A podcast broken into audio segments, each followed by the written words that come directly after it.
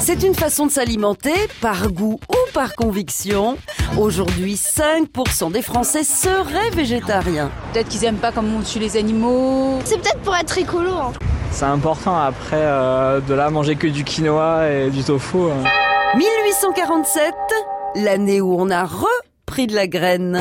Je me suis mis au vert, j'ai trouvé la fibre.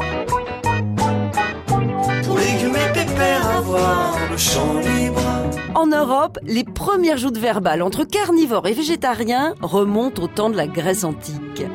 Le mathématicien et philosophe Pythagore prône le respect de toute forme de vie car il croit à la migration des âmes après la mort, une sorte de réincarnation. Il interdit donc à ses élèves de manger de la viande et même de porter des pulls en laine.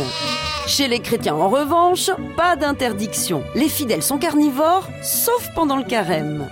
Au XVIIIe siècle, les Lumières avancent, l'Église recule et les adeptes du régime de Pythagore réapparaissent. C'est une révolution. Tu veux dire que tu mangeras plus jamais d'animaux de ta vie?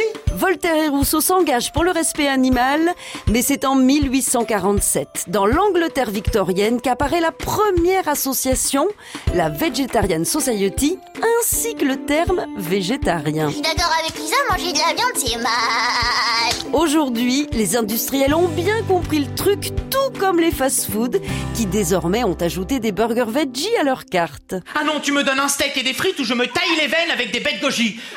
Non mais attends, mais, mais t'es une malade Avec toutes les graines que j'ai bouffées, si je sors dehors et que je prends la flotte, il me pousse de l'herbe Une étude publiée par des chercheurs de l'Université de Prague révèle que les femmes seraient plus attirées par l'odeur corporelle des hommes végétariens.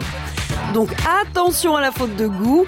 Si lors de votre prochain rendez-vous galant vous commandez une bavette, vous risquez de vous viander. On n'arrête pas le progrès. Qu'est-ce qu'il y a Lisa? T'as pas cette côtelette d'agneau? À retrouver sur francebleu.fr.